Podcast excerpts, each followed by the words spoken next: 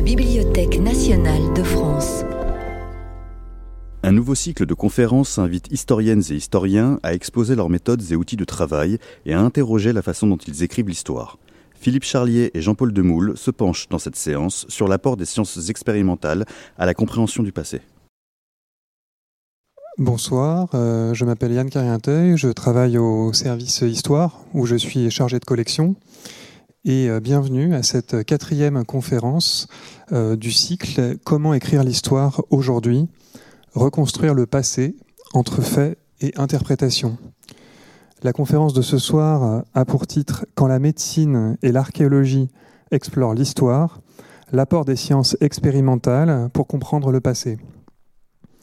L'objet de ce cycle est d'inviter euh, des chercheurs à exposer leurs méthodes et leurs outils de travail.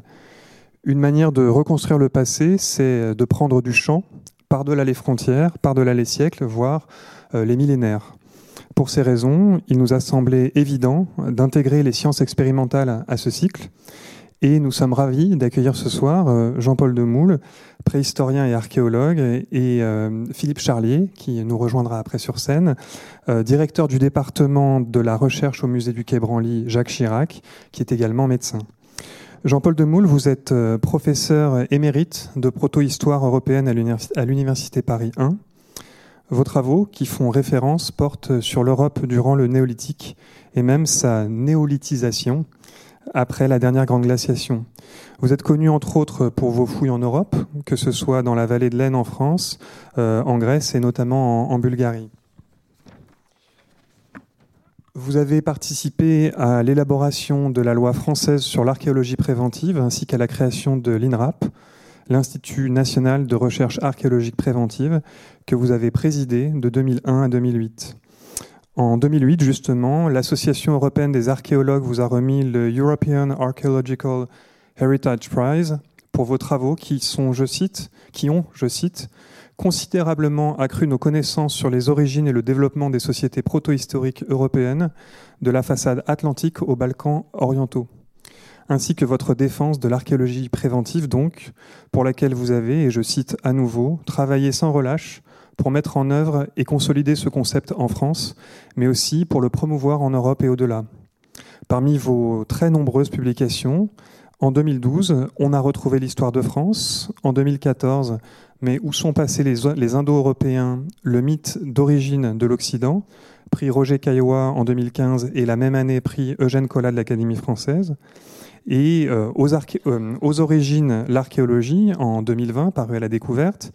Euh, des ouvrages collectifs aussi. Vous avez participé à l'ouvrage coordonné par Patrick Boucheron, Histoire mondiale de la France, et co-dirigé euh, avec Dominique Garcia et Alain Schnapp, Une histoire des civilisations, comment l'archéologie bouleverse nos connaissances, paru en 2018.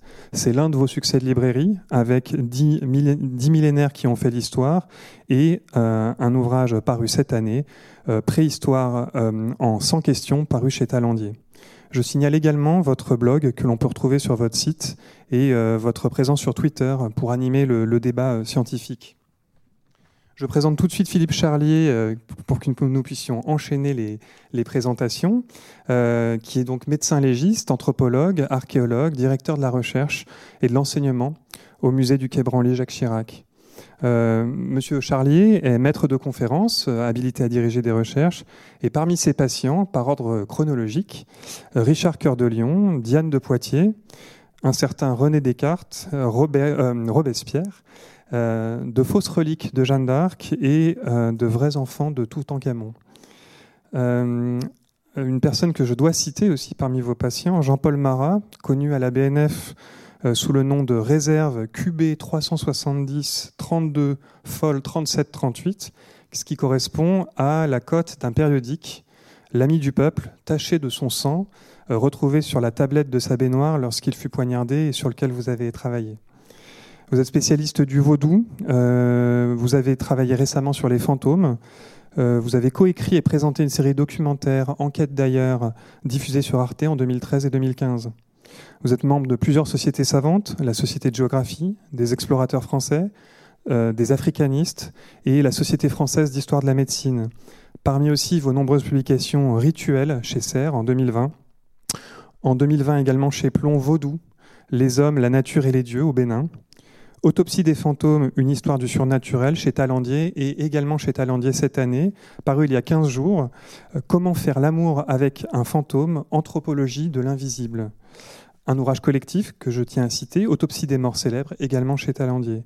Vous dirigez depuis 2021 euh, la collection Terre humaine euh, chez Plomb, fondée en 1954 par Jean Mallory. Vous êtes éditeur de la revue Ethics, Medicine and Public Health chez Elsevier et vous êtes lauréat de l'Académie française et de l'Académie nationale de médecine en, en 2009. Euh, je tiens à remercier Denis Forêt de l'Université Paris 1 qui euh, est malheureusement absent ce soir, avec qui nous organisons ce cycle. Je remercie également Frédéric Manfrin pour euh, son soutien, le chef, du, le responsable du service histoire, pour son soutien et son, sa participation à l'organisation de ce cycle depuis le début. Je vous remercie de votre présence ce soir et je vous souhaite une bonne conférence en cédant la parole à Monsieur Demoule. Merci beaucoup. Donc je vais, tâcher de montrer quelques, aspects euh, de l'archéologie dans son rapport avec les autres sciences. Euh, sachant que l'archéologie a mis du temps à acquérir une certaine autonomie, puisque euh, pendant longtemps elle était dé, euh, définie uniquement comme une euh, discipline auxiliaire euh, de l'histoire. C'est-à-dire que la vérité était dans les textes et l'archéologie était simplement sommée d'apporter quelques matériaux matériels à cet appui.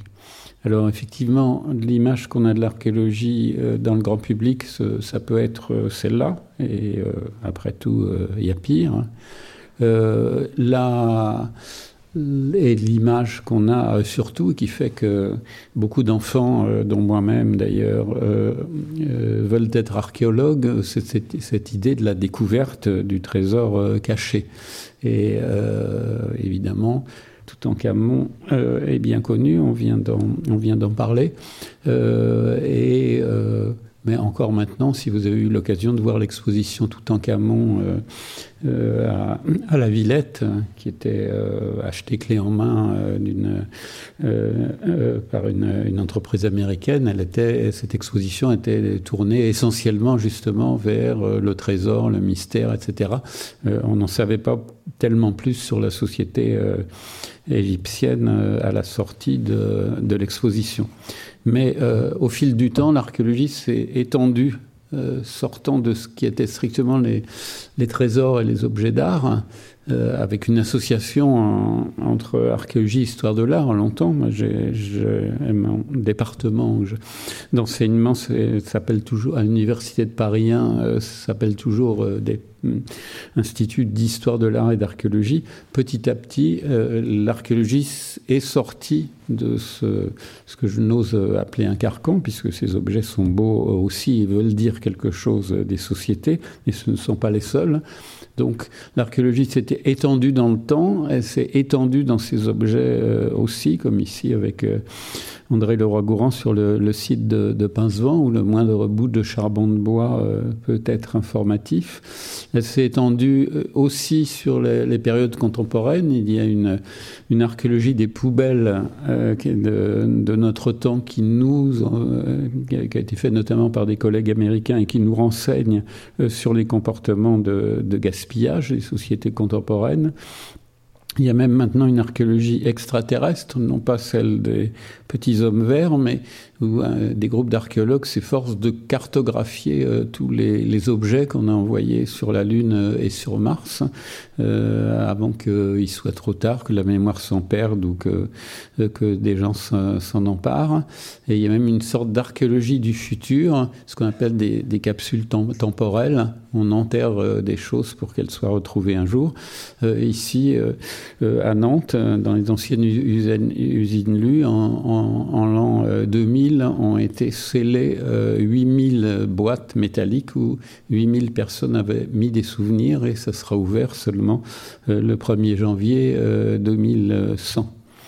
Donc, euh, si bien que l'archéologie, si on combine euh, l'ancienneté des sociétés étudiées qui, comme j'ai dit, commence aux plus anciennes, il y a 7000 ans, euh, 7 millions d'années, et mais euh, dure jusqu'à nos jours, et s'intéresse aussi à des choses contemporaines. Si on combine ces quatre euh, ces, possibilités de travailler sur des sociétés anciennes ou des sociétés contemporaines à travers des objets anciens ou des objets contemporains. On peut définir quatre formes d'archéologie. Celle euh, traditionnelle que vous avez euh, en haut à gauche, euh, l'ethno-archéologie qui consiste à étudier, mais je vais revenir, des sociétés traditionnelles, mais avec des comparaisons avec l'archéologie, l'archéologie expérimentale dont je vais reparler, ce qu'on peut appeler la socio-archéologie, c'est-à-dire l'archéologie du monde contemporain. Euh, quelques distinctions justement, puisqu'on parle de sciences, de sciences expérimentales, euh, etc. Des fois, on, distingue les hard science, soft science, que on traduit d'ailleurs abusivement en français, souvent par sciences molles au lieu de sciences douces. Euh, les sciences humaines, comme si les autres ne l'étaient pas, les sciences exactes, comme si les sciences humaines n'étaient pas exactes. Et je cite ce proverbe du ministère de la Recherche, qui est les sciences humaines et sociales, c'est 5% euh, de notre budget, mais 80% de nos ennuis, pour euh, rester poli, dans la mesure où c'est là qu'il y a souvent le plus de, le plus, le plus de conflits. Et la distinction entre les activités de service et les activités de recherche, une fois qu'est définie une méthode, par exemple une méthode de datation, eh bien ça peut relever simplement du service euh, et c'est plus de la recherche fondamentale, mais ça n'en est pas moins, euh, euh n'en est pas moins indispensable, comme on peut sans doute, euh, en anticipant la communication de, de Philippe Charlier, distinguer la recherche fondamentale en médecine et puis l'activité normale. Alors très, rapidement euh, les objets euh, d'études sur lesquels les sciences expérimentales vont s'appliquer en archéologie. Euh, on peut distinguer les objets naturels comme les, roches, les métaux, les minerais, etc. et des objets dits de synthèse comme la, céramique, le, le, verre, les différents types d'alliages et puis euh, du point de vue euh, également les matériaux inorganiques et les matériaux d'origine euh, organique, c'est-à-dire végétaux, animaux, ossements d'animaux, etc., etc. Un, des problèmes pour définir une science, c'est que ce qui distingue le, le discours scientifique d'un autre type de discours, c'est la possibilité de la preuve. Ça ne veut pas dire d'ailleurs qu'un discours le discours de science serait euh, meilleur euh, qu'un autre. Hein. Euh, il y a toutes sortes d'autres formes de discours, la poésie, le chant, etc. mais simplement, c'est un discours qui a des règles et qu'on doit respecter et pas être au, milieu. du, du guet. Donc, ces, différentes règles, ce qu'on appelle la falsifiabilité, est-ce qu'on peut prouver que c'est faux ou non? Prédictabilité, est-ce que je peux prédire un résultat Et répétabilité, est-ce que je peux reproduire euh, l'expérience? Si, si euh, on ne peut pas recommencer, c'est qu'il y a euh, un problème. Alors pour donner, sans rentrer dans les détails, pour donner quelques exemples justement de prédiction, euh, André Leroy-Gourand avait défini toute, toute, une évolution de l'art paléolithique qui commençait aux alentours de 20-25 000 ans et qui culminait euh, avec euh, Lascaux, ce qu'il appelait le style 3 et le style 4, aux environs de 17 000, 15 000 avant notre ère. Et euh, quelques années plus tard, on a découvert la grotte de euh, Chauvet, qui avec un style tout, aussi élaboré, euh, en fait, était de 15 000 ans plus ancienne, puisqu'il y a quasiment plus de temps entre Chauvet et Lascaux qu'entre Lascaux et nous. Donc c'est la, manière de... réfutation, si vous voulez, d'une hypothèse qui, avait été, qui avait été faite. Donc on prédit que toute grotte devra rentrer dans le schéma, et puis on constate que, que non. même chose concernant l'apparition euh, des, formes humaines anciennes, des australopithèques et de leur hominisation, Yves Coppens, dans les années 70, avait euh, écrit un scénario qu'il avait appelé East Side Story, c'est-à-dire que l'Est de l'Afrique euh, aurait subi des phénomènes de dessèchement qui fait que, contrairement à l'Ouest resté en forêt, la sabane avait obligé ces espèces à s'adapter et à s'approcher des formes humaines récentes. Or, là encore, on a découvert à l'ouest de l'Afrique, au, Tchad, euh, d'autres australopithèques euh, comme un nommé Abel et des formes, d'autres formes anciennes, ce qui donc à nouveau euh, réfutait l'hypothèse de Yves Copin, ce qu'il a tout à fait admis. Donc, pour revenir à ce, schéma commode, redétaille par, rapport à ce mécanisme de la preuve. Euh, ce qu'on appelle l'archéologie expérimentale consiste à refaire des objets euh, par exemple euh, en pierre ici, à les utiliser pour savoir à quoi ils servaient, pour, si dans le cas de grattoir, de, de etc., pour travailler soit de l'os, soit pour couper la viande, soit pour travailler la terre, soit pour tanner des pots, et puis de comparer les traces d'utilisation sur ces objets fabriqués aujourd'hui avec euh, des objets euh, anciens. Là, c'est ce qu'on appelle, par exemple, si, pour s'occuper que des, des, traces, mais il y a toutes sortes de formes d'archéologie expérimentale. On, refait du vin romain, par exemple, euh, actuellement en utilisant les, recettes romaines. Hein. donc, ce n'est pas uniquement euh, lié euh, aux outils, mais voilà, donc c'est différents types de traces qui vont être qu'on va retrouver suivant par exemple qu'on coupe de la viande en haut ou qu'on travaille des matières végétales en bas. Et l'ethnoarchéologie consiste à euh, aller dans les toutes dernières populations traditionnelles, euh, essayer de tester des hypothèses euh, qu'on fait sur les populations anciennes. Alors ça ne va pas consister, ça ne va pas être une preuve, mais disons que ça peut donner au contraire des, des contre-exemples montrer qu'il y a d'autres hypothèses que celles qu'on a pu faire, euh, et euh, ça enrichit le spectre de nos hypothèses. Ici, en, Papouasie-Nouvelle-Guinée, euh, les dernières populations au monde qui taillent encore, qui fabriquent encore des haches polies, c'est une, enquête très approfondie faite par Anne-Marie et Pierre Pétrequin, qui leur ont permis à la fois de voir comment effectivement on déterminait, on identifiait des sources de matières premières pour ces haches polies, et aussi de travailler, de, voir euh, à quoi servaient ces haches, pas seulement euh, d'une manière pratique, mais aussi euh, dans, dans, les rituels sociaux en général, sachant qu'évidemment il y a urgence puisque ces populations sont évidemment sous leur, leur forme culturelle actuelle en train de, de disparaître.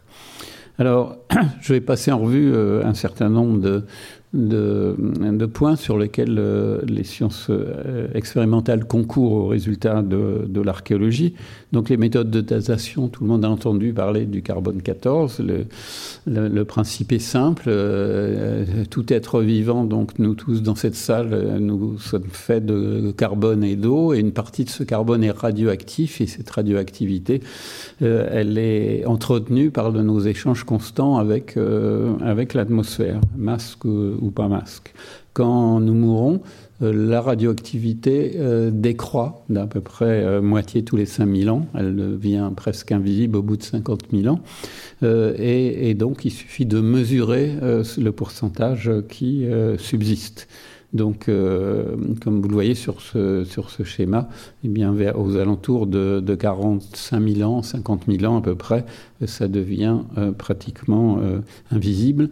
Et c'est compliqué sans rentrer dans le détail parce, par ailleurs parce que le taux justement de carbone radioactif dans l'atmosphère n'a pas toujours été constant, il a varié. Donc, on, peut le corriger par une autre méthode pour les périodes récentes qu'on appelle l'androchronologie. Mais pour les périodes anciennes, on est un peu euh, dans le vide. Une autre méthode, c'est ce qu'on appelle l'uranium-thorium. À chaque fois, le principe est de trouver un, trouver un,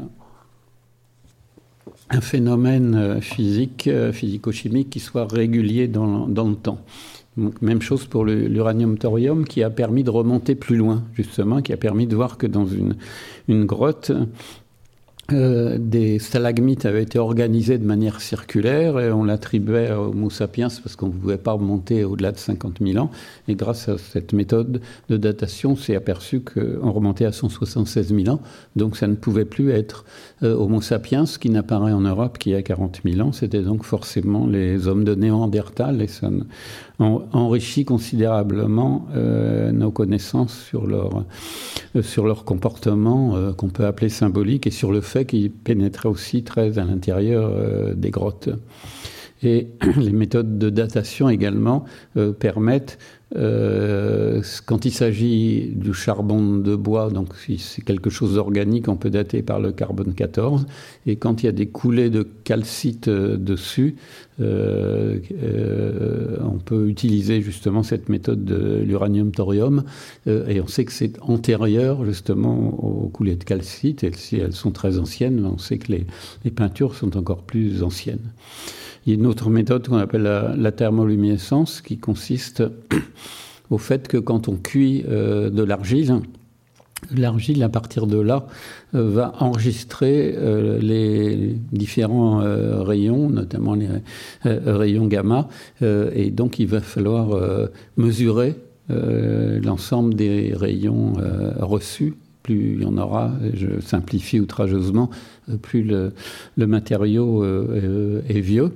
Euh, mais ça va être différent suivant les, suivant les lieux. Il faut aussi mettre des sondes dans le sol en, parallèle, etc. C'est bien, c'est pas une méthode qui est très utilisée, mais elle permet en tout cas de euh, détecter très facilement les faux. Par exemple, euh, toutes les, figurines euh, ou les poteries euh, mésoaméricaines qui valent très cher sur le marché de l'art, il y a beaucoup de faux et on peut être certain.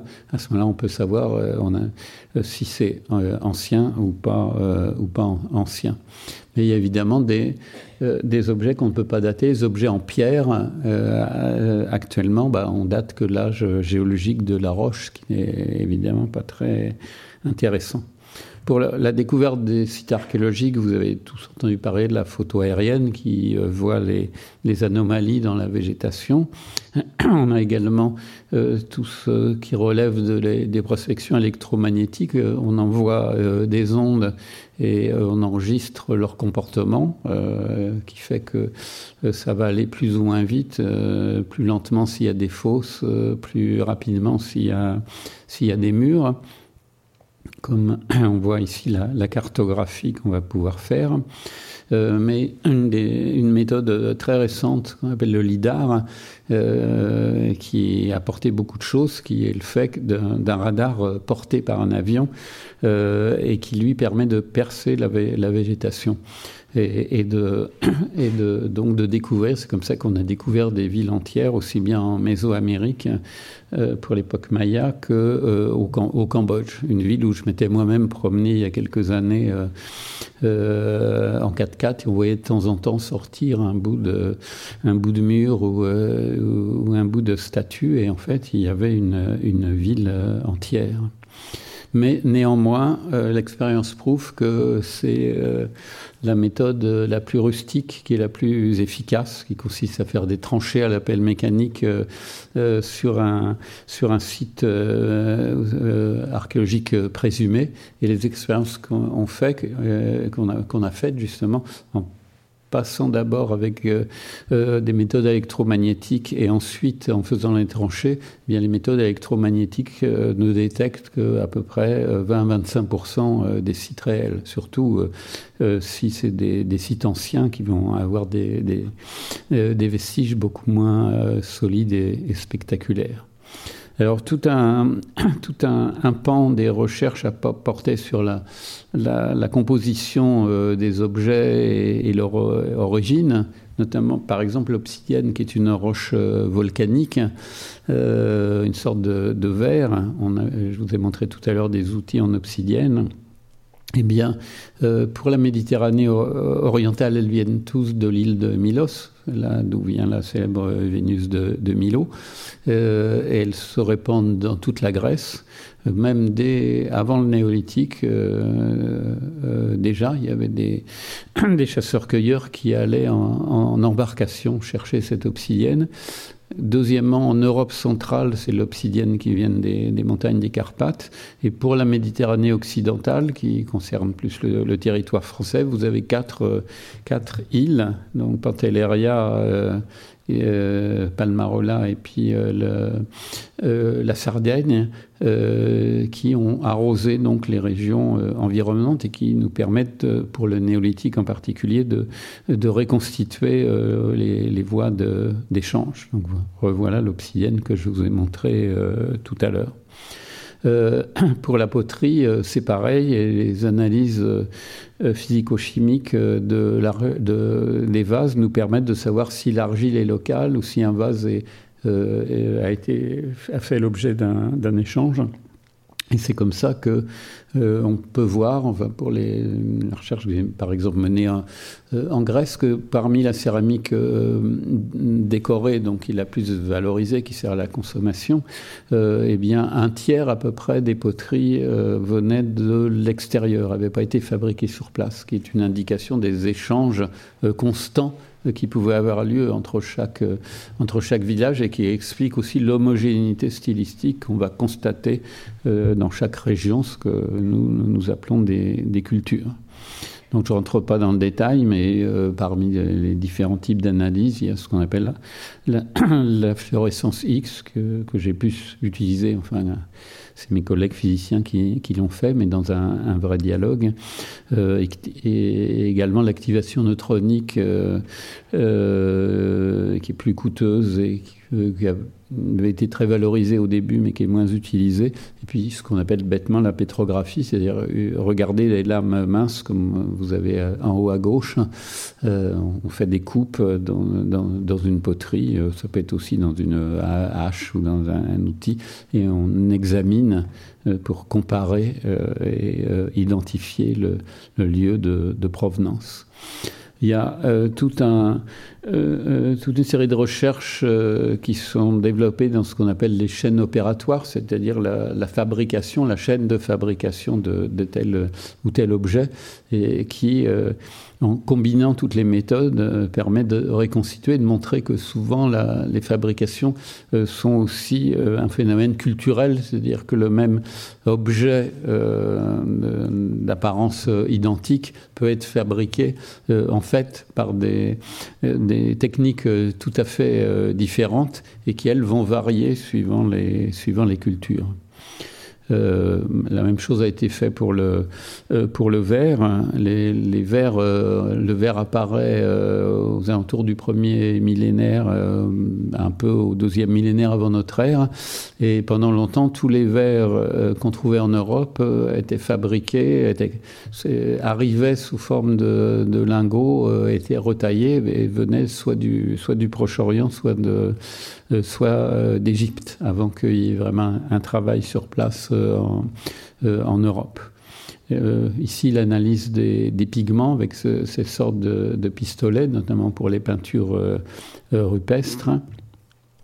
Sur le, climat et, l'environnement, euh, surtout étant donné toutes les problématiques actuelles sur l'évolution du, climat, eh bien, on va euh, faire le même type d'opération qu'on faisait euh, sur les poteries. On va euh, couper des lames minces et les étudier au microscope. On peut couper des morceaux de sol et les, les indurer avec des produits chimiques que effectivement ça ça tombe pas euh, en, en, morceaux et pour euh, voir euh, au fil du temps ce qui s'est passé et également étudier les méthodes de construction par exemple pour ce qui concerne tout ce qui est l'architecture en terre. Donc voilà ce que sur un site archéologique, ce qu'on appelle la géoarchéologie, la reconnaissance des différents faciès qui vont être euh, cartographiés et qui se résume pas donc, euh, seulement donc à identifier des bâtiments et euh, rien d'autre.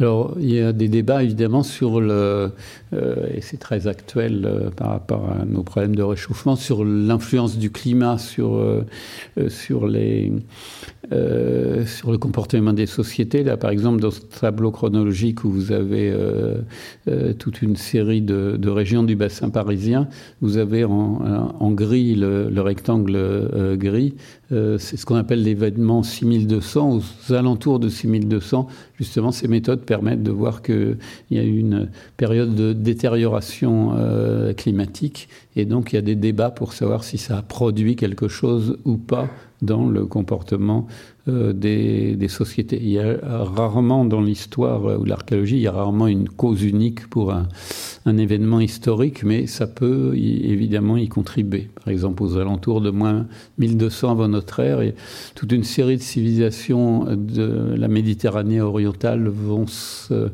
vont s'effondrer, les Hittites, le monde mycénien, crétois, etc. Et euh, on, on convient qu'il s'agit de plus d'un certain nombre de phénomènes différents, mais que le climat euh, a pu jouer, entraîner des famines, euh, etc.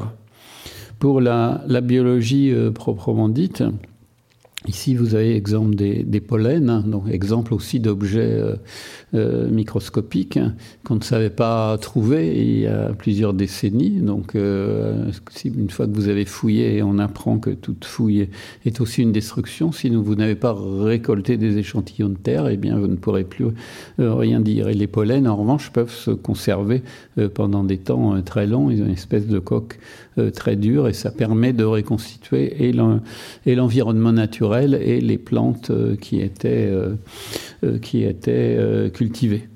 Même chose pour les, animaux, à partir de l'étude des, des, ossements animaux. là, vous avez la, dans ces trois schémas le, comportement alimentaire sur le long terme, entre moins 5000 à peu près zéro dans le bassin parisien, euh, des, des, trois principales espèces animales euh, consommées. Donc vous voyez que les bovidés vont décroître régulièrement jusqu'à l'âge du fer et au contraire le porc va augmenter euh, plus régulièrement. C'est aussi un indice de sédentarité. Et puis les chèvres et moutons auront un, un comportement euh, un peu euh, un peu plus erratique.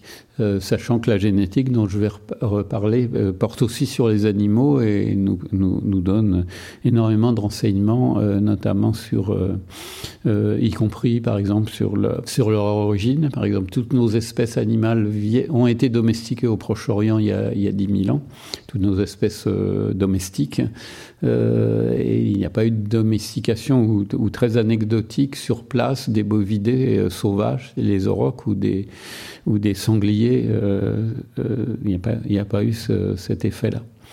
Un, élément assez euh, important récemment utilisé, c'est le, le, strontium qui se trouve dans l'eau, qui va être donc consommé qui se fixe sur les os, mais qui va varier. Une fois qu'il est fixé sur les dents définitives, il ne bouge plus. En revanche, en fonction de là où vous êtes et du taux de strontium qui varie, donc suivant les régions, eh bien, euh, s'il y a une différence entre le taux de strontium de vos os et de vos dents, quand on vous retrouve sous forme de squelette, ça veut dire que vous n'êtes pas mort là où vous avez euh, euh, grandi. Euh, et donc, ça permet, en multipliant les, analyses, d'identifier des, des, des migrations. Alors, même chose pour la, génétique. On sait maintenant retrouver euh, l'ADN dans les, dans les ossements animaux, comme je vous le disais, mais humains, pour toute une série de pour une, toute une série de, de, de, de, résultats et ça permet notamment d'éclairer ces problèmes de, migration. Alors là encore, ça peut être très simple. Par exemple, une étude de 2015 avait tracé une grande flèche sur la carte de l'Europe en disant qu'aux alentours de moins 3000, il y avait des populations des steppes de l'Ukraine actuelle qui s'étaient massivement euh, déplacées. Mais dès l'année d'après, euh, le, schéma euh, très simple de, de 2015 eh bien, a commencé à se compliquer, puisque plus on a d'analyses, euh, plus les choses se compliquent, et qu'on ne peut pas faire équivaloir aussi un patrimoine génétique et une culture, une, une civilisation, qu'on a des exemples de civilisation néolithique, par exemple, euh, qui, se passe juste après, ce qu'on appelle le campaniforme, entre moins 2500 et moins 2200 avant notre ère, euh, qui est complètement hétéro... où la culture matérielle de l'Espagne au Danemark est très uniforme, mais euh, génétiquement, ces populations sont complètement hétérogènes. Et pour prendre un autre exemple, par exemple, ici, aussi dans l'étude de 2015, identifie trois principales euh, composantes euh, euh, dans les différentes populations européennes actuelles. en orange, c'est les agriculteurs, le patrimoine génétique issu des agriculteurs du Proche-Orient. En bleu, les indigènes, les descendants de Lascaux et Chauvet, qui étaient en Europe au moment où les agriculteurs arrivent. Et en vert, ces populations venues des steppes qui arrivent au cours du troisième millénaire. Et, et donc nous avons, nous tous ici dans cette salle, des proportions variables de ces trois principaux éléments. Mais ce qui est intéressant, c'est qu'on essayait d'identifier ces mouvements des steppes avec le, la diffusion des langues indo-européennes. Et là, on voit qu'il n'y a aucune différence entre les populations qui parlent des langues indo-européennes et celles qui n'en parlent pas, qui parlent d'autres langues, comme euh, sur ce schéma euh, en haut, euh, Estonie, Hongrie ou Basque ou Étrusque, enfin habitants de la Toscane. vous voyez qu'il n'y a effectivement aucune, aucune différence. Alors tout ça, euh, la génétique a permis euh, notamment de faire apparaître de nouvelles espèces qu'on ne pouvait pas définir seulement dans la forme des os, si bien qu'on a abandonné complètement la fameuse euh, ligne file indienne que vous avez en haut et qu'on est de plus en plus réticent sur, sur même des, des arbres et des, une structure arborescente, mais l'ensemble du buisson de l'évolution, euh, l'ensemble de l'évolution, maintenant on la voit comme un buisson des entrecroisements. C'est pour ça que le schéma à droite est très prudent. Il identifie des espèces, mais il se garde maintenant euh, d'y voir, euh, de, faire des, des, des strictes structures arborescentes qui seraient euh, qui seraient divergentes. Mais on estime que les espèces, les espèces humaines, et il y a encore 150 euh, 000 ans, il y en avait au minimum 5 euh, ou 6 contemporaines, n'ont cessé de, de, se croiser en permanence. C'est que la seule, la seule période bizarre, c'est celle que nous vivons depuis 20, 25 000 ans à peu près. On est la seule, l'espèce orpheline, comme on l'a dit parfois si bien que ça a pu mener à voir d'autres euh, à imaginer d'autres euh, successions euh, dans le temps de ces différentes espèces, voire même se poser la question de la domination masculine en comparant l'évolution des hommes et des femmes, comme sur ce schéma, il y en a plein sur Internet si vous, si vous voulez vous amuser à regarder. Donc, pour terminer, je vais juste évoquer quelques, justement quelques problèmes. Que, à quoi ça sert euh, tout ça au-delà euh, Donc, par exemple, euh, on peut maintenant définir l'apparition du néolithique, c'est-à-dire l'agriculture sédentaire dans le monde, il y a 10-12 000 ans, quand le, climat se, se, réchauffe, et on peut modéliser la démographie humaine là sur 65 000 ans vous avez une première montée avec l'arrivée d'Homo sapiens, et puis après, euh, avec l'agriculture, eh on va passer de 1 à 2 millions d'humains euh, en 10 000 ans, 10 euh, 000 ans, c'est-à-dire 4% de la durée d'Homo sapiens, en 10 000 ans aux 7 milliards actuels. Et effectivement, l'agriculture et l'élevage, ben, c'est de là qu'apparaissent les, les, épidémies, la, la, proximité avec les animaux et mais euh, Philippe Charlier euh, évoquera évidemment la, la, euh, tout ce que la médecine nous apporte. ça oblige à nourrir de plus en plus de gens, donc à sans arrêt faire de nouvelles inventions. On voit la, la, violence entre mâles humains a toujours existé, mais on la voit à partir de la territorialisation des communautés, on la voit exploser. Et, on voit aussi les hiérarchies sociales se faire euh, de plus en plus fortes, puisqu'elles sont très peu visibles au paléolithique ni au début du néolithique, et elles explosent euh, ensuite. Ça, c'est l'alimentation sans. Euh, ce que nous avons en jaune, dans en ne prenant que le schéma de droite, c'est ce que nous consommons. Et ce que vous avez en marron à gauche, c'est ce qu'on consommait au paléolithique en termes d'acides gras euh, alimentaires. Et en bleu, c'est ce que nous recommandent les nutritionnistes. Euh, vous voyez, s'il y a une explosion de la, du surpoids dans l'humanité, qui touche plus d'un quart de l'humanité actuellement, et qui est certainement une cause de mortalité bien plus grave que le, Covid, c'est à cause de ce changement alimentaire euh, très brutal. L'effondrement des civilisations, c'est un, thème euh, très courant euh, maintenant et, où l'archéologie nous permet de nous interroger aussi sur nous-mêmes, puisqu'on connaît des civilisations prospères qui se sont effondrées par, euh, en général, à la fois par surdimensionnées par rapport à leurs possibilités et avec des problèmes de mauvaise gestion aussi de, de l'environnement, comme dans le cas des, des, Mayas, comme dans le cas des, des, des Grecs aussi. J'évoquais euh, tout à l'heure cet événement, l'effondrement aux alentours de moins 1200 de toutes les civilisations de l'Est méditerranéenne. C'est le L'archéologue américain Eric Klein a, écrit ce livre le jour où la civilisation s'est effondrée, justement pour évoquer cet événement. Et vous avez toutes sortes d'autres événements, sachant que quand on parle d'effondrement, euh, eh bien, euh, ce qui s'effondre, c'est pas tout. C'est simplement, euh, en général, le système, la couche dirigeante de la, de la société. Quand les archéologues parlent d'âge sombre pour la Grèce, c'est pas que la civilisation grecque disparaît, c'est simplement qu'il n'y a plus de palais, de fresques et de, de masques en or. L'archéologie, justement, combinant les, méthodes, là, on a à la fois la diffusion des objets, la génétique, le strontium, etc., permet de, de reconstituer les migrations, sachant que les sociétés humaines n'ont euh, jamais cessé de se déplacer euh, à toutes euh, les époques. Euh, donc je prends en haut à gauche, vous avez l'exemple de, des migrations d'Homo sapiens à partir de moins 200 000 à peu près depuis le berceau africain euh, jusqu'à la Terre de Feu. Euh, au milieu, vous avez les migrations océaniennes les plus, les plus vastes qui aient jamais été effectuées par l'homme. En bas, justement, la diffusion du néolithique euh, en Europe, hein, entre moins 6000 et moins, moins 4000.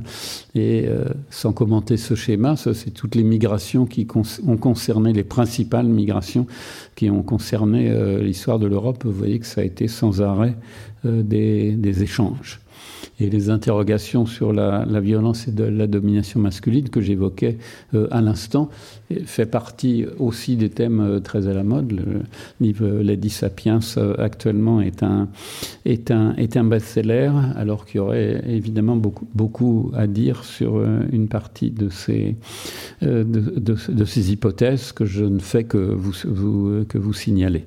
Et de ce point de vue-là, euh, vous avez par rapport aux questions d'effondrement de la violence, vous avez tout un, pan de, de la recherche en anthropologie et en archéologie euh, qui s'interroge justement sur les phénomènes de résistance euh, au pouvoir. vient, vient de sortir ce que vous avez en bas à gauche, le livre de Greber qui est mort il y a deux ans et de l'archéologue David Wengro au commencement était, ce qui est la traduction de Darwin of de, de Down of euh, Everything, qui vient, vient juste de paraître en France euh, ce mois-ci, qui montre justement tous les, ces phénomènes de, de, résistance qui ont été également développés par James Scott euh, au pouvoir. Et de fait, quand on regarde dans chaque région d'Europe, sur ce schéma, vous avez en vertical la complexité sociale, depuis les, les bandes de chasseurs-cueilleurs jusqu'aux empires, et puis vous avez le temps en bas, moins 4000, moins 2000, 0, plus 1000. Et on voit que dans chaque région, vous avez des moments de très forte hiérarchisation et de moments euh, de baisse. Donc toute la, euh, toute la, les panoplies de, ces méthodes, euh, ça sert en définitive, et pour en rester aux périodes que, que je connais le moins mal, ça sert à reconstituer effectivement une histoire totale. Et avant d'en terminer, je voudrais simplement rappeler aussi que tout cette information archéologique, elle est, c'est un patrimoine non renouvelable et qui disparaît aussi, pour donner qu'un exemple, la France, chaque année, on bétonne 500 km euh, on artificialise pour faire des, routes, des autoroutes, des zones industrielles, des parkings souterrains, etc. C'est-à-dire à peu près un, terrain de football toutes les 4 minutes. Donc c'est un patrimoine non renouvelable, c'est la surface d'un département tous les 8 ans, et on doit euh, se souvenir effectivement qu'on doit être très attentif euh, à ça parce qu'il ben, y a un, moment où on ne pourra plus dire grand-chose sur les, les, sociétés anciennes. Voilà, j'en ai terminé, j'étais un peu trop long et je vous remercie.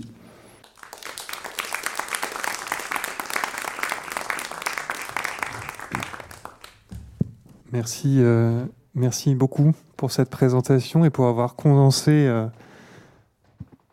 pour avoir condensé euh, sur un temps court autant de, siècles et même de millénaires que j'évoquais au, début. Donc toujours dans la lignée de cette soirée consacrée à, l'apport des sciences expérimentales, nous délaissons, mais pas complètement, l'archéologie pour basculer vers la médecine euh, avec euh, donc euh, Philippe Charlier. on aura l'occasion de poser des questions à M. Charlier et à M. Demoule à, l'issue de la conférence de, de M. Charlier.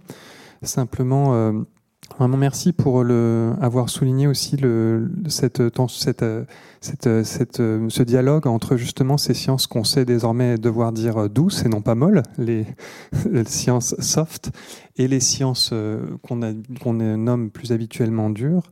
Donc nous restons euh, non pas dans le dur mais dans le dialogue des disciplines avec euh, Monsieur Charlier pour cette présentation. Je vous cède la parole, merci. Merci beaucoup. On va rester toujours dans le domaine de l'archéologie et de l'histoire, mais cette fois-ci avec un regard un tout petit peu différent, non pas de sciences dures, non pas de sciences fondamentales, mais de sciences un peu plus euh, médicales. Comme vous l'avez rappelé, et je vous remercie, euh, j'ai un parcours un tout petit peu atypique, étant d'abord médecin, médecin légiste, euh, donc mes patients sont morts, ça c'est un point commun avec l'archéologue. Mais euh, moi, ce qui m'intéressait, c'était appliquer les, techniques de l'archéologie et euh, de la biologie en général à des squelettes qui sont anciens, des squelettes qui sont archéologiques ou à des témoignages archéologiques. D'où parfois quelques séjours à la Bibliothèque nationale de France pour travailler sur des manuscrits, en effet, souiller du sang de quelques personnages historiques. Même chose également aux archives nationales pour travailler sur une tache de sang prétendue, sur un bureau prétendu sur lequel se serait prétendument allongé Robespierre la veille de sa décapitation. Bref, voilà le genre de choses qui, va nous intéresser. Et voici quelques-uns des patients dont on va parler tout à l'heure. Je les appelle des patients, ce sont en effet des personnages historiques, mais à partir du moment où un individu vivant ou euh, vous, les futurs morts, euh, passez dans les mains d'un médecin, et eh ben vous devenez, vous changez de statut et vous devenez un patient. Je pense que vous en reconnaissez quelques-uns. Vous avez Richard Cœur de Lion à gauche. En dessous, vous reconnaissez Robespierre, bravo. En dessous, Jeanne d'Arc. Juste à côté de Jeanne d'Arc, un peu plus difficile. Non. Diane de Poitiers. Bon, c'est pas au sommet de sa beauté, je suis d'accord. Euh, c'est après la mort de, Henri II. Juste à côté d'elle, vous le reconnaissez. Descartes, bravo. Agnès Sorel, ensuite. Là, on comprend Charles VII.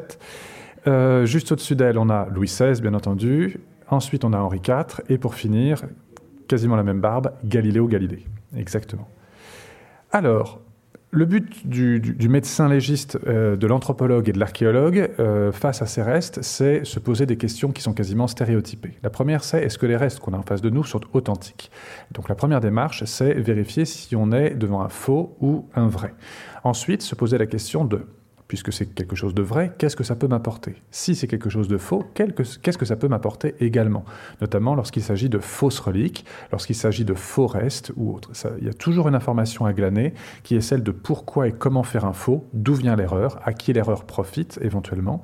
Et puis également, quand c'est quelque chose de vrai, se poser la question de qu'est-ce que ça va pouvoir me donner comme renseignement sur la vie de l'individu, ses causes de décès, euh, parce que généralement une cause de, décès ne suffit pas. Ça, c'est vraiment une parole de légiste. On meurt pas généralement d'une cause. C'est une cause de décès peut en cacher une autre. C'est comme les trains et euh, assez souvent il en, il en faut deux. C'est comme les accidents d'avion. Une panne ça suffit pas. Il en faut plusieurs pour provoquer un crash. Ben, la vie et la mort c'est pareil. Et donc quand on a un cas comme celui de Richard Cœur de Lion, eh bien, on a des reliques, on a des fragments, et on se pose la question de qu'est-ce que ça peut apporter à l'historien.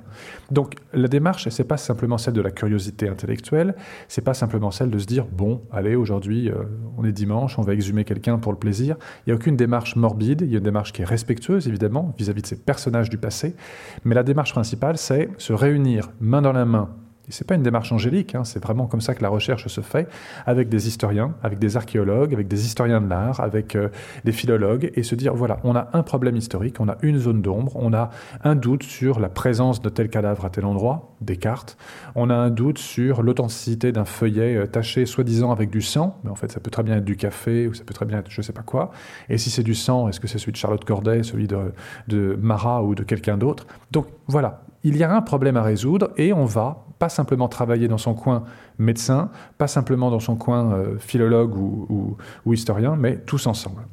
Application pratique avec les quelques patients que je vous présente ce soir. Richard Cœur de Lion, vous connaissez, c'est Richard Ier, roi d'Angleterre. Il est mort en 1199. On va dire qu'il était un peu caractéristique de l'hypertrophie du moi. Hein. c'est le, narcissisme euh, et le caractère un tout petit peu... Euh, seule une balle en or peut me tuer, vous voyez, si vous, si vous écoutez la, référence James Bondesque. Euh, l'idée est la suivante, c'est qu'il revient de la troisième croisade, il s'est battu aux côtés de Philippe Auguste, et vous savez qu'il revient euh, un peu avant la fin de la croisade. Hein. Ça, ne s'est pas très très bien passé, il a tué pas mal de monde. Ensuite, il se rebelle évidemment contre les Français, il meurt à Chalus, dans le Limousin, et il, euh, il, monte au sommet du donjon. Quasiment torse nu, sans aucune protection, il se prend un carreau d'arbalète dans l'épaule, il va mettre une semaine à mourir. Pendant cette semaine où il va mourir, vous le devinez, d'une septicémie, ça on n'a pas besoin de l'archéologie ou de la médecine pour le dire, et eh bien pendant ce temps-là, il va avoir le temps de dicter ses quatre volontés. Et il va demander à ce qu'on fasse une dilacératio corporée, c'est-à-dire qu'on fasse une sorte de bornage territorial par les fragments de son cadavre. Les viscères non vidés, c'est-à-dire littéralement sa merde, laissés aux Français, l'amitié franco-anglaise déjà, l'entente glaciale, et c'est laissé sur place à Chalus ça va être pillé ensuite par les révolutions protestantes. Ensuite, donc c'est perdu pour nous. Ensuite, euh, il demande à ce que son cœur soit euh, déposé à, la cathédrale de, Rouen et que son corps embaumé soit déposé euh, dans l'abbaye de Fontevraud, qui est la nécropole classique des, des Plantagenets, la nécropole dynastique. Ça aussi, malheureusement, les gisants vont être profanés, il reste plus que les gisants, mais plus le contenu. Donc pour nous, c'est moins intéressant, pour vous peut-être encore.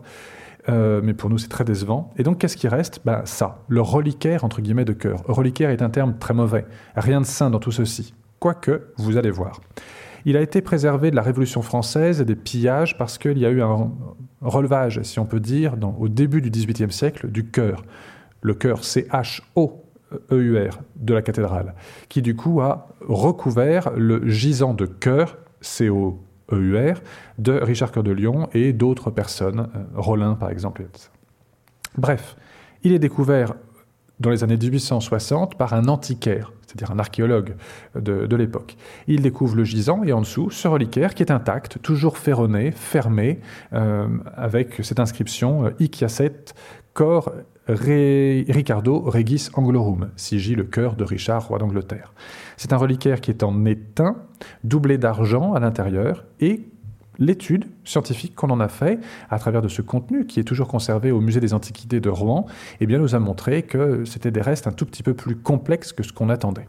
On a procédé exactement de la même façon avec ces restes pulvérulents. Vous voyez, c'est de la poussière en haut à droite. Vous voyez ce à quoi ça ressemble en loupe binoculaire. C'est la même technique que celle que j'appliquais moi quand je faisais des, autopsies pour la médecine légale, pour la justice, quand on retrouvait les fragments d'un cadavre qui avait été brûlé, carbonisé dans le coffre d'une voiture et ensuite retiré par le criminel et dispersé, euh, éparpillé façon puzzle euh, un peu partout dans la forêt ou euh, jeté dans la rivière. Donc il reste des particules infimes qui sont le témoignage du passage d'un corps.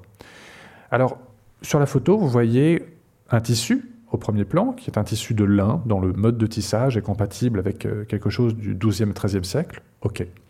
On a des petites particules qui sont noires, très denses, un peu réfringentes. Ça, c'est de l'encens. Et vous avez la, formule moléculaire de l'encens en bas à droite, et ça c'est quelque chose d'assez exceptionnel. En 1199, l'encens, on ne l'utilise pas, ou très très rarement, exceptionnellement pour un embaumement. Et ça, c'est pas moi, médecin légiste, qui le sait, c'est pas, pas l'anthropologie non plus, ce sont les historiens. Euh, et en l'occurrence, c'était Le Goff qui nous avait appris ça euh, au moment de publier, et malheureusement, c'était quasiment contemporain de son décès. Et puis, euh, je vous parler de l'encens et pourquoi il y en a là juste après. On a également une poudre un peu marron foncé, marron marron clair, on va dire pour vous, ou bistre, qui correspond au fragment de cœur. Là, ça a été confirmé par la microscopie. Et on, s'est même fait plaisir, parce qu'on se fait quand même un tout petit peu plaisir. On a utilisé des anticorps anti-cœur humains et des anticorps anti-cœur de lion. Je peux vous confirmer, c'est pas du lion, malgré son surnom, c'est bien de l'humain. Et puis on a également des fragments un peu plus clairs, bruns beaucoup plus clairs, tirant un tout petit peu vers le blanc. Une femme, euh, mon épouse, dirait euh, c'est euh, coquille d'œuf. Voilà, je sais pas, les femmes ont une propension à voir les couleurs que les hommes n'ont pas. Je pense que ça tient à une finesse d'observation que et à une brutalité que nous avons et qu'elles euh, n'ont pas, sans faire de, théorie du genre, mais je le constate tous les jours dans ma vie privée.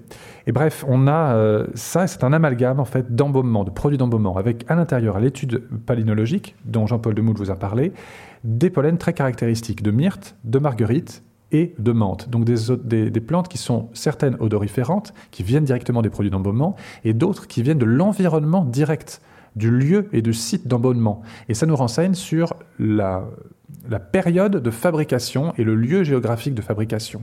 Tout concorde pour la région du Limousin au moment de la mort de, euh, de, Richard Cœur de Lion.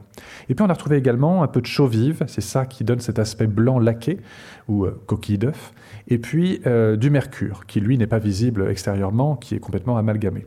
On est là dans un procédé, un d'embaumement qui correspond exactement, et vous pouvez noter la, recette, c'est la recette de l'odeur de sainteté artificielle.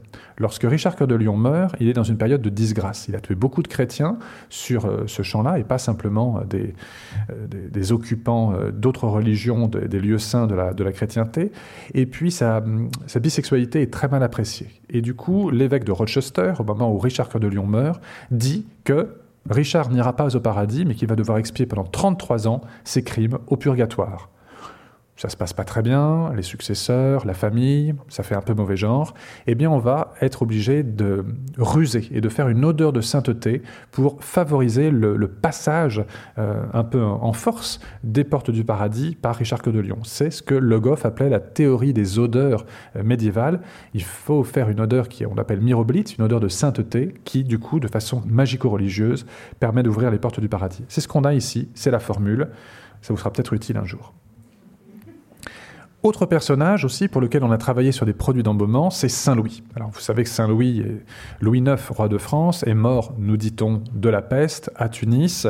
C'est une jolie histoire qui traîne encore dans les livres, mais qui ne correspond pas à la réalité. Il y a d'abord une erreur de traduction et de transcription et de, transmission d'informations. C'est une pestilence, c'est pas la peste en elle-même.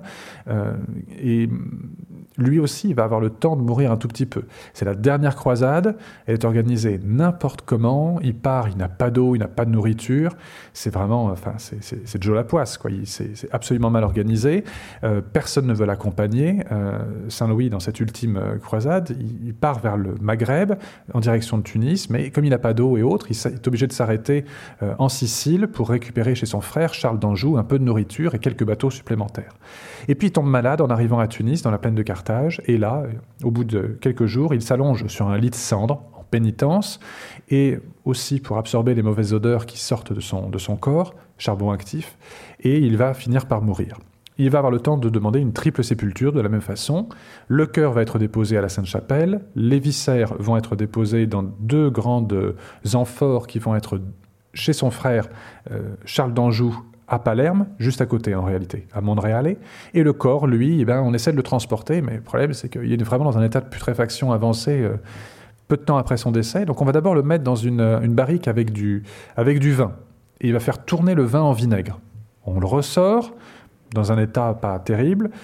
Ensuite, on va le mettre dans de l'esprit de vin. C'est de l'eau de vie pour, euh, pour vous. Et là, il va réussir à faire tourner de l'eau de vie, ce qui est quand même pas mal.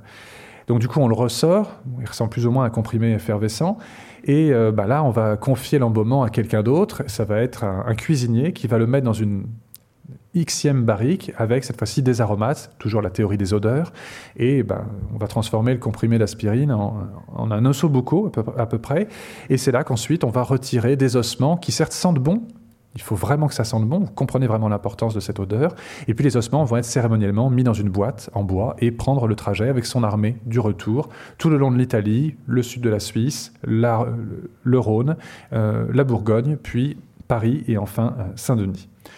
Alors on suit un tout petit peu le trajet de ces reliques et nous ce qui nous intéressait c'est euh, les ossements ne vont pas rester longtemps, hein, puisque quelques années plus tard, il va être euh, béatifié, puis canonisé, et on va réouvrir le tombeau et disperser les reliques de celui qui est devenu Saint Louis. Et donc on a reconstitué peu à peu ce, puzzle avec des vraies reliques et puis des fausses reliques. Voici une des reliques que nous avons pu examiner, ce sont des fragments des viscères de Saint Louis. Donc c'est un des fragments qui était initialement à Palerme, Montréalais. Et à la chute des Bourbons, les Bourbons sont partis, donc avec Garibaldi, les Bourbons sont partis avec les reliques, en ont laissé les tout petits bouts euh, à Saint-Louis des Français, à Rome, et puis ils en ont euh, éparpillé auprès de leurs amis, de leurs proches, de leurs conseillers, et il y en a un tout petit bout qui est arrivé jusqu'à la cathédrale de Versailles. Voici euh, ce à quoi ça ressemble avec le reliquaire, et à l'ouverture, on a ces deux fragments qui font 2 et 3 cm de grand axe, ça, ça ressemble également hein, à ce qu'on pourrait se faire trouver dans le, coffre d'une voiture ou sur une scène de crime ou, une immolation, qu'elle soit volontaire ou, criminelle. Notez quand même sur ces petits fragments, même si vous n'avez pas lu tous les Patricia Cornwell, vous remarquez quand même qu'il y a un aspect bulleux de ces fragments qui témoignent d'une ébullition. Hein, donc ça, ce sont des fragments des viscères qui ont été euh, mis à cuire hein, dans, ce, dans ce, cet ossobuco géant dont je vous parlais, et vous voyez que ça s'est figé avec cet aspect euh, très particulier. Il y a une odeur très forte de ces fragments, ça sent vraiment, euh, ça sent toujours très très fort. Et moi je m'entoure parmi les nouvelles technologies euh, qu'on devrait à mon sens vraiment développer en archéologie, il y a les nez de parfumeurs. La première fois que j'ai pris conscience de cette utilité de noter les odeurs, c'était à Itanos, en Crète, avec les fouilles de Didier Vivier et d'Alain Schnapp et de Emmanuel Greco, Lello. Et hum, à l'ouverture, je me souviens très bien de l'ouverture, et ça n'est pas une hallucination collective. À l'ouverture d'une tombe archaïque, il y avait une odeur vraiment euh, intense qui en est sortie, probablement des parfums ou des baumes, je sais pas. Et ça a duré 3-4 secondes à peu près, mais vraiment intense. Et puis ensuite, dispersion, c'était parti. Une tombe qui, vous l'avez compris, n'avait jamais été profanée et qui était encore intacte. Et ce jour-là, je me suis dit, il faut vraiment qu'on utilise les, nez de parfumeurs. Et depuis, pour les reliques de Jeanne d'Arc ou pour d'autres fragments euh, corporels issus du champ de l'archéologie ou de la religiosité ou de, l'histoire, vraiment, j'aime m'entourer de, de, nez de parfumeurs ou parfois d'œnologues qui ont un nez complémentaire, un peu plus euh, boisé, un peu plus euh, mycologique, champignon. Et donc là, en l'occurrence, on avait vraiment une odeur extrêmement forte. Évidemment, ils ont été présents pour le sentir. Évidemment, on est médecin, donc euh, quand on a des restes de viscères, on est ravi de pouvoir investiguer un tout petit peu l'état de santé de l'individu. Et on s'est rendu compte qu'il y avait beaucoup de, parasites qui étaient présents. Alors, c'est pas une leçon de médecine, hein, mais Schistosomia hématobium, c'est l'agent d'une parasitose euh, qui s'appelle la bilharziose urinaire et qu'on attrape quand on, se, quand on est pieds nus dans les eaux stagnantes, maintenant sous les tropiques, mais à l'époque l'environnement n'était pas exactement le même, les parasites n'avaient pas euh, la même occupation environnementale, et on pouvait attraper ça très bien au Maghreb, mais également Peut-être dans, le sud de la France, la question on se l'est posée, mais vraisemblablement non. Euh, en revanche, dans euh, le Proche-Orient, oui. Et on sait que la précédente croisade, il est resté plusieurs années en détention à Damiette, à Jaffa, donc au territoire de la Palestine et de l'Égypte. C'est vraisemblablement à ce moment-là qu'il a attrapé cette parasitose. Il est revenu avec en France. Jean de Joinville nous dit qu'il pissait de temps en temps rouge et dru, hématurie macroscopique pour nous. Et puis, euh, c'est vraisemblablement pas au, Maghreb qu'il l'a attrapé, là où il là où il est mort, parce qu'il faut plusieurs semaines d'évolution du parasite pour son cycle pour aboutir à cet état-là. Or, il est mort quelques jours après son arrivée à peine, une semaine maximum, et donc ça n'est pas suffisant. D'où l'intérêt, vous de croiser les sources historiques avec les données biologiques à chaque fois. Voici la mandibule de Saint-Louis. Alors je peux être aussi clair que ça, c'est vraiment la mandibule de Saint-Louis. Euh, elle est conservée dans le trésor de la cathédrale Notre-Dame de Paris, mais avant c'était mandibule dite de Saint-Louis. Comment on le sait? Par plusieurs arguments. Des arguments anthropologiques, des arguments génétiques, des arguments de datation. La génétique a confirmé le sexe de l'individu. On n'a pas d'échantillon de référence. On n'a pas les, viscères que je vous ai montrés avant, on n'a pas réussi à en extraire l'ADN de l'individu humain qui était dedans. Par contre, on cherche les agents infectieux qui sont présents à l'intérieur. Donc, la datation carbone 14 qui est compatible, la maladie également qu'on retrouve avec cet aspect complètement euh, bouffé, si je peux me permettre, en tout cas érodé de l'os, si vous préférez ce terme un peu plus euh, digeste, qui correspond à des lésions de scorbut surajoutées à des lésions infectieuses au niveau de la mâchoire. Et ça, ça correspond tout à fait au descriptif qu'on a de la vie ultime, les derniers moments de la vie de cet individu. Et puis, on a utilisé également l'histoire de l'art. On a fait un scanner en trois dimensions de cette mandibule à l'hôpital de la Pitié-Salpêtrière et un scanner complémentaire à l'Hôtel Dieu, et on a superposé ça sur la statue une des statues dont les historiens de l'art disent qu'elle est la plus ressemblante, la plus réaliste euh, vis-à-vis de Saint-Louis. Et on s'est rendu compte qu'il y avait en effet, en plus des arguments biologiques, historiques, archéologiques, anthropologiques, il y avait cet argument qui était un argument d'histoire de l'art pour lequel on pouvait superposer dans de nombreux plans de l'espace cette mandibule sur la statue. Là, c'est de la médecine égale, hein. Parce que quand on retrouvera le cadavre de l'une ou de l'un de vous, eh bien, on utilisera toutes les photos de votre profil Instagram, de votre TikTok, de votre Twitter ou, Facebook, et quand on fera une superposition de toutes ces photos, ou un film, si on a la chance d'en avoir un, eh bien, on superposera ça sur votre mandibule qu'on aura fait préalablement bouillir dans de l'eau de Javel. Donc c'est ça c'est la même méthodologie qu'on emploie pour Saint-Louis et pour votre futur cadavre. Ça peut être le mien, hein, rassurez-vous, je ne suis pas exclusif. Autre relique sur laquelle on a travaillé de Saint-Louis, le bras de Saint-Louis, qui en fait est un avant-bras sur le plan du reliquaire. Il est conservé à Prud'homas, dans le Lot, et il a été réalisé, euh, l'examen scientifique, au scanner de l'hôpital de Brive-la-Gaillarde. On n'a pas voulu ouvrir ce reliquaire on n'a pas voulu le désacraliser parce qu'il n'a jamais été ouvert depuis sa consécration. Il est vraiment intact et on s'est dit qu'on euh, on avait le moyen de savoir sans ouvrir. Alors on n'a pas tout su, mais on a su quand même un tout petit peu. C'est pas un avant-bras, c'est pas un bras non plus, c'est un fémur gauche. Alors ça ne veut pas dire que c'est pas le vrai, ça ne veut pas dire que c'est pas le bon.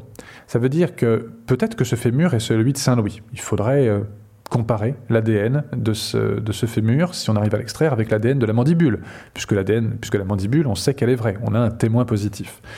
Ce qui sous-entend désacraliser cet objet, etc. C'est possible, c'est imaginable.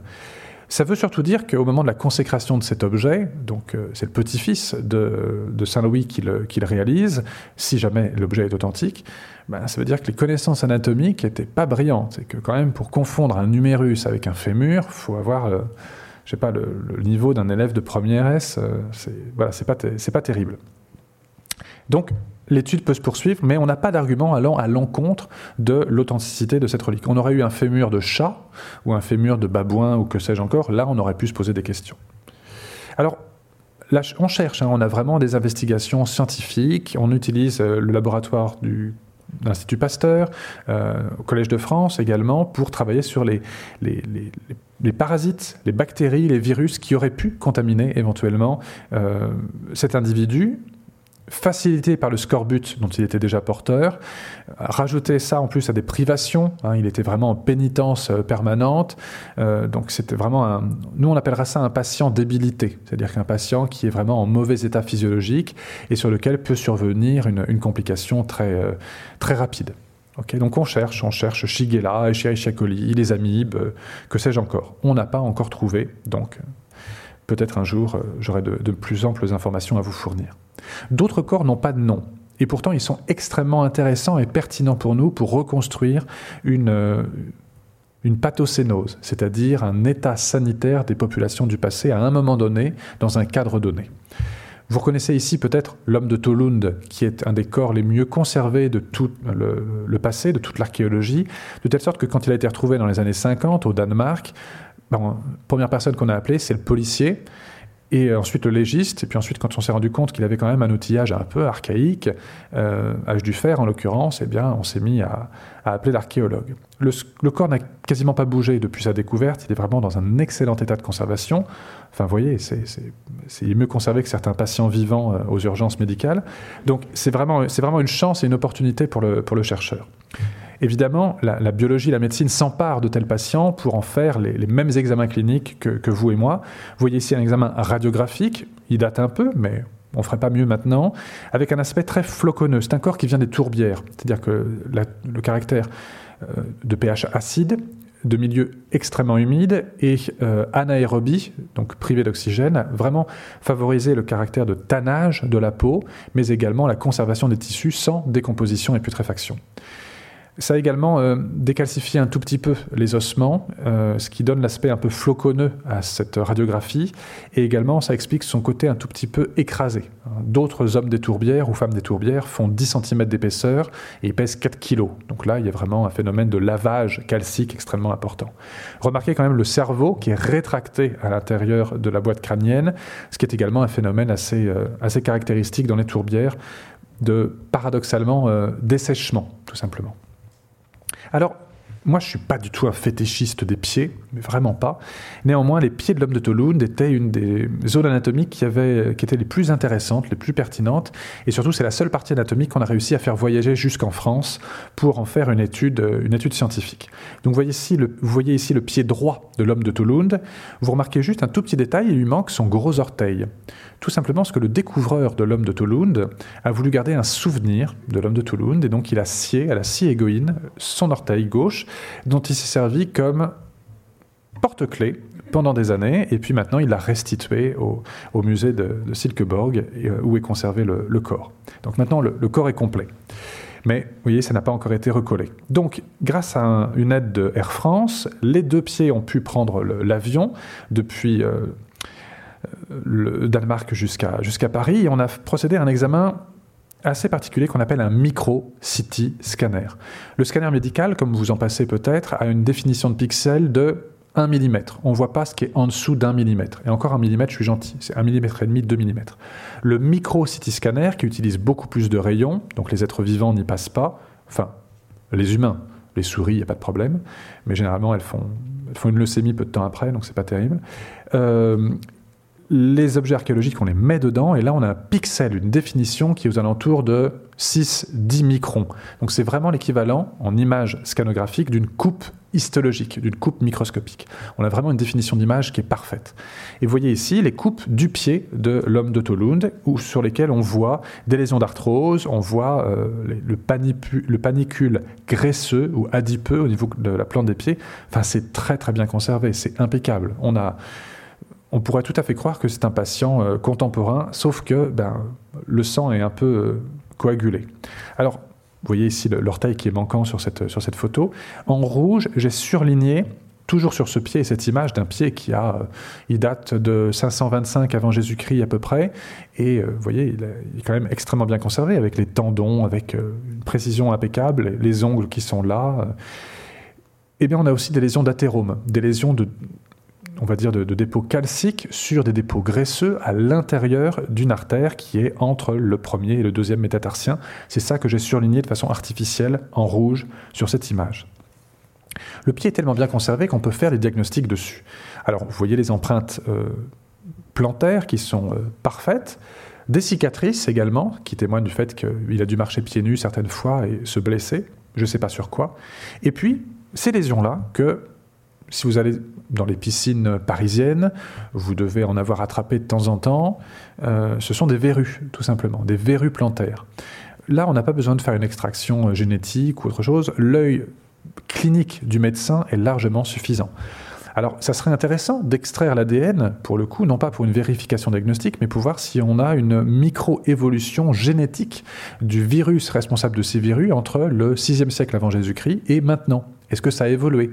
Et ça, c'est tout l'intérêt de l'archéologie et de ces corps anciens. Ça aide beaucoup, la recherche fondamentale actuelle pour voir la microévolution des agents infectieux, des processus tumoraux, des euh, polluants euh, dits industriels, mais dont on se rend compte de plus en plus qu'ils étaient déjà présents dans les populations anciennes, et se rendre compte que oui, ça a joué un rôle dans le développement des maladies, dans l'évolution ou la microévolution humaine, et également ça nous permet de faire des projections pour l'avenir ça n'aurait pas permis de prédire le Covid. Je vous, mets à l'aise. Mais au moins, pour certains agents infectieux bien connus, ça nous, montre comment le virus évolue depuis 1000 ans, 2000 ans, 3000 ans.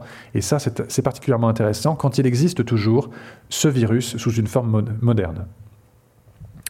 Venons-en, je regarde juste l'heure pour ne pas dépasser et être... Euh, oh, c'est bon. Euh, j'en viens à, ce, dernier patient dont je voudrais vous parler, c'est euh, Diane de Poitiers. Diane de Poitiers, c'est l'exemple typique euh, d'un problème euh, soumis par des, historiens. La légende disait que Diane de Poitiers, maîtresse officielle du roi de France Henri II, euh, qui avait quelques années de plus que son royal amant, toute correspondance avec la situation présidentielle actuelle n'est qu'un hasard, eh bien, Diane de Poitiers avait intérêt à assurer un tout petit peu dans l'intimité, vous voyez ce que je veux dire, et elle prenait une décoction à base d'or on est vraiment à la croisée des chemins entre l'alchimie, la médecine et la magie. Et elle prenait ce qu'on appelait de l'or potable. Sauf que, normalement, l'or potable, on prend un objet en or, on prend une alliance, on prend une bague, on met ça dans de l'eau, et ensuite on retire l'objet et on boit l'eau. Donc c'est de la poudre de perlimpinpin, c'est de l'homéopathie, euh, donc c'est rien, c'est de l'esprit de l'or qu'on prend, mais c'est pas une vraie décoction chimique. Sauf que la pauvre Diane de Poitiers, elle, elle est tombée sur un apothicaire honnête. C'est rare. Et ce qu'elle prenait, c'était une vraie décoction à base d'or, pour laquelle elle a fait toutes les complications. Ostéoporose, insuffisance rénale, insuffisance hépatique, anémie, perte des cheveux, déchaussement dentaire. Évidemment, plus ça s'installait, plus elle augmentait la dose pour contrer les effets secondaires dont elle ignorait que c'était ceux de son médicament. Bref, c'est l'exemple typique des complications euh, iatrogènes. Ça a fini par la tuer. Alors nous, on savait que le corps avait été redécouvert en 1795 par les révolutionnaires qui avaient exhumé euh, Diane de Poitiers pour profaner sa sépulture et récupérer le plomb du cercueil pour couler ce qu'on appelle des balles patriotes. On est en pleine guerre civile, comme vous le savez. Le corps a été retrouvé magnifique, une fraîcheur incroyable, la peau rose, je cite, couleur cuisse de nymphe émue, fermez les guillemets. Euh, on savait décrire les couleurs à l'époque. Euh, les, textiles encore souples, etc. Magnifique. Taffetas, euh, double couleur, noir, blanc, comme ces couleurs fétiches. Seul problème, c'est que les cadavres du XVIe siècle, elle est morte en 1566, euh, quand on rompt l'équilibre, ben, c'est un peu comme les fraises, hein, ça se conserve pas longtemps. Et au bout de trois jours, elle s'est mise à rendre une odeur épouvantable, à faire une grosse flaque. Et euh, pour mesure sanitaire, on a récupéré le cadavre de Diane de Poitiers, on a réouvert la fosse commune et on l'a littéralement jeté dedans, où il s'est éparpillé comme un mikado. La fosse a été refermée et on va dire je dirais pas par respect, mais en souvenir, en, hommage, on a, on a rien, on a, déposé personne ultérieurement à cet endroit-là. Ça, c'était la légende. On a voulu savoir, euh, avec l'association des Amis d'Annette ou autre chose, si c'était une tradition réelle ou si, enfin, s'il y avait du vrai derrière cette, tradition. D'où fouille archéologique. En fait, c'est pas une fouille archéologique au sens du Code du patrimoine. C'était la réouverture administrative sur décision du maire de la commune d'une fausse commune rassurez-vous, la DRAC était évidemment au courant. Donc on réouvre cette fosse commune et puis on exhume euh, des corps qui sont anciens, allongés les uns à côté des autres, l'un sur l'autre, et puis des ossements qui sont complètement épars. Vraiment, l'image du Mikado, c'est la bonne, parce que vous aviez la mandibule ici, le tibia là, un fragment de carotte crânienne ici, etc. Donc vraiment éparpillé un peu partout. Et puis on recompose ce puzzle au fur et à mesure. ces fragments éparpillés correspondaient à un seul individu. Un individu féminin, par la morphologie du bassin, et puis avec des lésions d'arthrose extrêmement importantes. En haut à gauche, arthrose temporomandibulaire, cette zone hein, où la mandibule s'insère sur la base du crâne au niveau du temporal. En haut à droite, une arthrose qu'on appelle de l'omarthrose, ce sont les épaules. Et on sait que Diane de Poitiers nageait tous les matins dans la petite rivière qui est au pied de son château, à Annette, dans l'Eure. L'Eure-et-Loire, je crois. Euh, et puis la mandibule, en bas à droite, pour laquelle il ne restait plus que quatre dents présentes. Je vous avais déjà décrit son état dentaire euh, assez affolant, mais elle pouvait compter sur Ambroise Paré, qui lui avait fait un bridge en ivoire d'hippopotame, euh, qui avait une blancheur toute relative. Et puis il y avait ces deux os, qui étaient pour nous extrêmement importants, qui sont un tibia et un péroné, fibula si vous préférez. Alors ils sont cassés aux deux extrémités, ça, c'est les aléas de la fouille archéologique ou de l'exhumation ou de l'ouverture de, de, fosses communes. Et puis, il y a une fracture qui, elle, est plus ancienne, qui donne une angulation à ces os, des, des aspects renflés. Et c'est une fracture ancienne qui a complètement consolidé et qui a été décrite du même côté pour Diane de Poitiers un an environ avant son décès. Elle chute de cheval, souvenez-vous qu'elle est ostéoporotique, elle va faire une fracture alors que la, chute est vraiment... Euh, pas, extrême du tout, et elle va être à nouveau soignée par Ambroise Paré. Alors voici le scanner de cette, de cette patiente. Vous voyez, euh, on a une grande partie du, corps avec des éléments qui sont assez discriminants pour euh, sexe, et, sexe et âge. Et puis on a surtout un élément discriminant en termes d'identification qui est cette fracture au niveau de la jambe euh, gauche. Ambroise Paré décrit le traitement qu'il va donner à, Diane avec cette fracture ouverte pour laquelle il y a des soins. Ambroise Paré est un, mec bien. c'est un praticien, chirurgien, breton, qui a un sens il a vraiment les pieds sur terre, un pragmatisme comme on aime, et il sait que le pu est quelque chose de très néfaste. Et, mais c'est le premier à le dire, du moins un des premiers à dire qu'il ne faut pas laisser le pu survenir sur une plaie et qu'il faut faire une détertion, il faut le retirer. Il faut utiliser euh, du charbon, du cuivre, des choses qui empêchent la euh, de cette, euh, ce qu'on appelle la sanie. Et c'est comme ça qu'il va obtenir la guérison d'une fracture ouverte qui normalement n'aurait jamais dû guérir, et Diane de Poitiers aurait dû mourir, comme tant d'autres. Donc on a la preuve de ce bon traitement par le scanner, par les œuvres d'Ambroise Paré et par les ossements. Je dois vous avouer que j'étais bien plus ému d'avoir un os soigné par Ambroise Paré que le fait que ça soit l'os de, Diane de Poitiers. Juste, je finis sur ce cas-là et je, vais vous montrer la dernière diapo pour euh, clôturer ma présentation. Le dernier examen qu'on a fait sur ces ossements, c'est l'or, évidemment. On avait cette notion d'or potable et on a dosé l'or dans les ossements et dans une mèche de cheveux, dont la tradition disait qu'elle avait été récupérée au moment de l'exhumation par les révolutionnaires et qui était restée ensuite dans le château, de main en main, jusqu'au propriétaire actuel, Jean de Hiturbe. Et on a retrouvé non seulement la même composition d'or, des concentrations comparables, tout support mis à part entre les cheveux et, les ossements, et vous voyez, ça, a vraiment fait un tout. On n'a pas la certitude à 100% que les ossements sont ceux de Diane de Poitiers, mais on a tellement d'arguments qu'il n'y a pas de possibilité humaine en termes de personnes ayant vécu sur Terre pour que ce soit une autre personne du même sexe, de la même période, ayant pris un traitement à base d'or, ayant des lésions euh, compatibles avec son état de santé et sa pratique sportive, avec une fracture du même côté, ensuite c'est en termes statistiques. Donc je ne peux pas vous dire c'est les ossements d'Anne de Poitiers, mais je peux vous dire qu'il n'y a aucune chance pour que ce soit quelqu'un d'autre ce qui est quasiment la même chose. Dernier cas, parce que c'est vraiment un cas iconique, c'est ma dernière diapositive, ceci, pour vous montrer euh, toute l'opposition qu'il y a entre une tradition et euh, les résultats d'une étude scientifique. Quand on me présente cette pièce anatomique, qui est celle d'une préparation anatomique ou d'un corps embaumé, on me dit c'est le corps de Henri II qui a été, euh, vous savez, vous connaissez l'accident avec le duc de Montgomery, euh, euh, cette, lance qui rentre sous l'œil gauche, qui ressort sous l'œil droit, et on dit, ce sont les restes d'Henri II qui ont été récupérés à la, à la Révolution française, etc. Bon, ça colle pas déjà sur le, plan anatomique, hein, il suffit de relire les textes euh, descriptifs, euh, ça colle pas non plus sur le plan morphologique, l'individu est trop jeune, c'est un homme, mais il est trop jeune pour être Henri II, et puis également la datation carbone 14, l'étude euh, anthropologique et une petite chose, le fait que ce corps ait été injecté avec un produit de contraste pas du tout pour la radiographie, mais pour fixer ce qui est en fait une pièce anatomique destinée à un cabinet de curiosité d'un chirurgien, et eh bien finalement on est arrivé à une autre conclusion, c'est la plus vieille dissection conservée, bien sûr, il y en a eu bien d'autres avant, évidemment, mais c'est la plus vieille dissection conservée, et elle est bien plus ancienne que ce qu'on pensait, elle est du XIIIe siècle, ça c'est la datation carbone 14, et elle a été conservée soit d'une part avec une injection à base de mercure, d'huile d'olive, de cire d'abeille injectée dans le cœur, probablement au moment même de la mort, ou peut-être avant, causant le décès de l'individu. Je ne, je commenterai pas cet acte euh, un peu atypique. Et elle a en plus été euh, conservée par fumage. Cette pièce, elle sent incroyablement bon. Elle sent le, jambon fumé, le saumon fumé.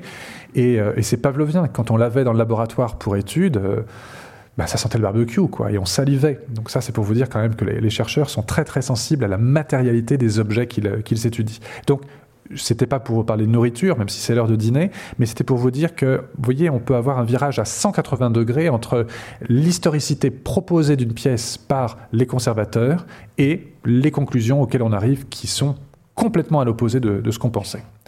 Je vous remercie.